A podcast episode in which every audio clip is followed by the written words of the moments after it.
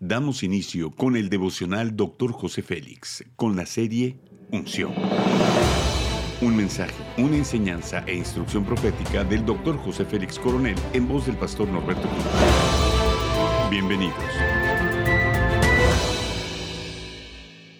Capítulo 3 Sabiduría para la plenitud. Tema reparación el alma. Salmo 19.8 dice, Los preceptos del Señor son rectos, que alegran el corazón. El mandamiento del Señor es puro, que alumbra los ojos. La Biblia no es un libro de historia, es una fuente de sabiduría para reparar las grietas del alma. Cuando nos comportamos de forma irresponsable o destructiva, simplemente hemos errado en nuestro camino y somos afectados. Todos tenemos un alma, un pequeño fragmento divino que nos diferencia de los animales. Cuando la voz de nuestra alma se ha quedado temporalmente muda, es debido a los daños que ha sufrido, pero nuestra esencia se mantiene pura. Solo tenemos que hacer algunos ajustes y estaremos de vuelta en el camino hacia nuestro propósito. Esa es la idea de las escrituras y de la oración, que retomemos a la presencia de Dios. Ahí su presencia es en donde examinamos nuestras formas de ser, identificamos cuáles son las áreas donde podemos estar mal y retomamos a nuestro estado previo de pureza espiritual, hacia nuestra conexión con Dios. Dice el Salmo 93, haces que el hombre vuelva a ser polvo y dices, volved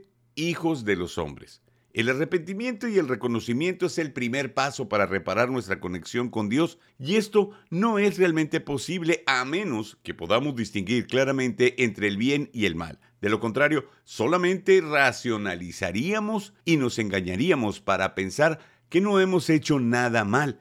Los estándares de nuestra sociedad que constantemente van cambiando contribuyen a esta falta de claridad. Sentir arrepentimiento es una señal positiva de que estamos nuevamente en contacto con nuestra esencia divina.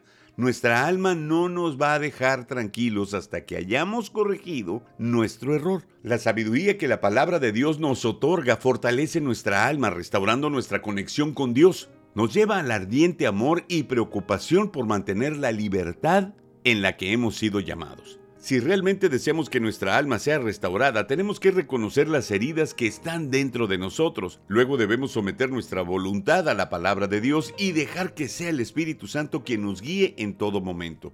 Todo lo puedo en Cristo que me fortalece. Haz conmigo esta declaración de fe. Espíritu Santo, restaura mi alma a la imagen de Cristo. Amén. Ora conmigo. Amado Espíritu Santo, repara todas aquellas grietas que existen en mi alma. No quiero ser como una cisterna rota que no tenga la capacidad de retener tu presencia. Quiero ser esa vasija que contenga el depósito de tu presencia. Amén.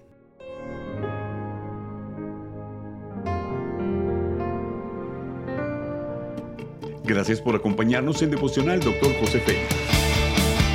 No olvides que puedes obtener acceso a este y otros devocionales en Facebook, YouTube y podcast.